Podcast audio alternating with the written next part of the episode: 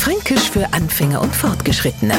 Heute die Sau, also ein Schwein, hat im Fränkischen sowas wie eine Universalfunktion.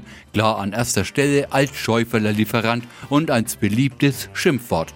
Mir gänge nur viel weiter.